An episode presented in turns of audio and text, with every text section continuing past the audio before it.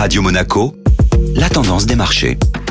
La tendance des marchés avec Société Générale Private Banking. Bonjour Alexandre Rolando. Bonjour Benjamin. Les bourses européennes flirtent avec de nouveaux plus hauts. La semaine passée, les marchés actions se sont finalement bien comportés face à la poursuite de la remontée des taux longs liée à la crainte persistante d'une accélération de l'inflation. Les indices européens ont ainsi clôturé la semaine en forte hausse à plus de 3,5% avec une performance positive pour l'ensemble des secteurs. La tendance de fond reste donc solide sur les marchés dans un élan de reprise marqué de l'économie avec d'une part l'avancée des campagnes de vaccination dans le monde et d'autre part l'adoption définitive du plan de relance massif aux États-Unis voté par Joe Biden. La BCE a elle aussi rassuré les investisseurs en annonçant une accélération des achats d'actifs réalisés dans le cadre de son programme d'achat d'urgence face à la pandémie. Les indices tels que l'Eurostock 50 ou le CAC 40 affichent ainsi des performances de l'ordre de 8-9% depuis le début de l'année. Alexandre Rolando, merci.